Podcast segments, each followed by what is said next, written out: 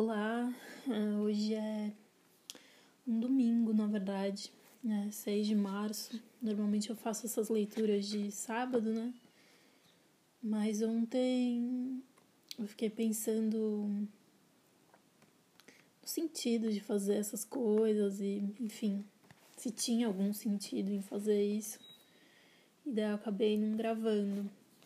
Mas eu lembrei da de uma, de uma fala da, da Matilde Campilho, ela estava respondendo uma alguma pergunta assim do tipo para que fazer poesia, algo assim, não lembro, uma entrevista dela e daí ela só lembro da resposta que ela fala que a poesia não salva o mundo, mas salva o minuto.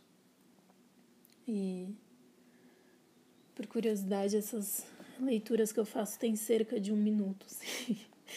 Então, enfim, acho que vou continuar tentando salvar esses minutos, né? Ou um minuto. Nem que seja um minuto por semana, enfim. Então eu escolhi um poema dela que eu gosto bastante, é, que chama O Príncipe no Roseral, é, é do livro dela, é, primeiro livro dela, que chama Jockey. E ela lançou um livro no ano passado que chama Flecha, mas ainda não foi publicado aqui no Brasil. Acho que vai sair pela editora 34. Assim, para para ver esse livro. Esse poema é um pouco longo, espero que eu não, não erre muito ao longo da leitura. Mas vamos lá.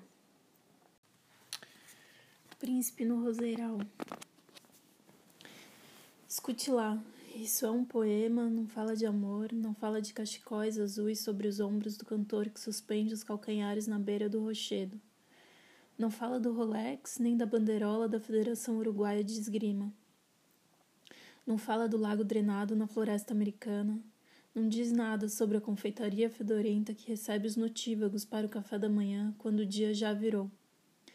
Isso é um poema, não fala de comoções na missa das sete, nem fala da porcentagem de mulheres que se espantam com a imagem do marido aparando a barba no ocaso. Não fala de tratores quebrados na floresta americana, não fala da ideia de norte na cidade dos revolucionários.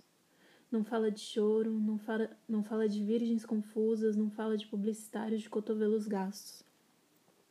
Nem de manada de servos. Escute só, isso é um poema, não vai alinhar os conceitos do tipo liberdade, igualdade e fé, não vai ajeitar o cabelo da menina que trabalha com afinco na caixa registradora do supermercado.